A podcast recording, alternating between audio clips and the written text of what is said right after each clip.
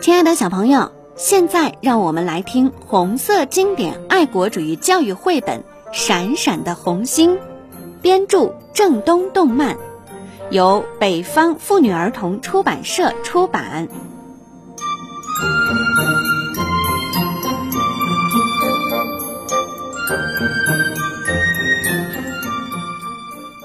子出生在江西柳溪镇的一个贫苦人家。从小吃尽了苦。冬子十二岁那年，红军来了，斗倒了地主胡汉三，村里的贫困农民终于过上了好日子。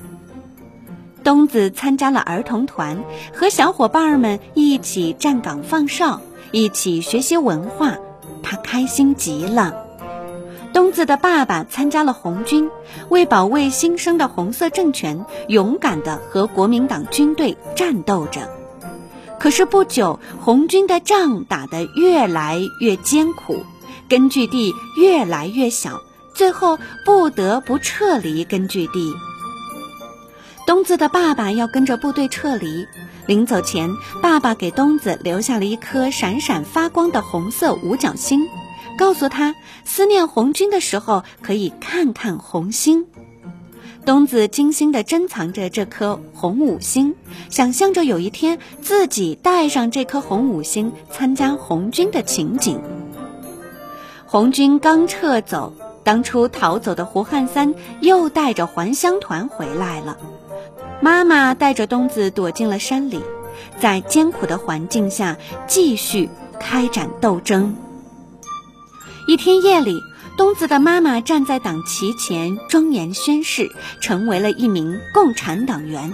东子觉得自己已经成了党的孩子。有一次，党小组召开会议，没想到被还乡团发现了。东子的妈妈为了掩护其他同志，英勇牺牲了。妈妈牺牲后，游击队的张队长找到了东子，带着东子回到了游击队。为了给烈士报仇，游击队袭击了柳溪镇，可惜还是让胡汉三逃走了。不久，胡汉三带着一个营的国民党部队杀回柳溪镇，游击队只好撤回山里继续斗争。国民党采取封山的办法，切断了游击队和群众的联系，游击队遇到了极大的困难，尤其是缺少盐。东子按着张队长的安排，和交通员吴大叔一起下山去运盐。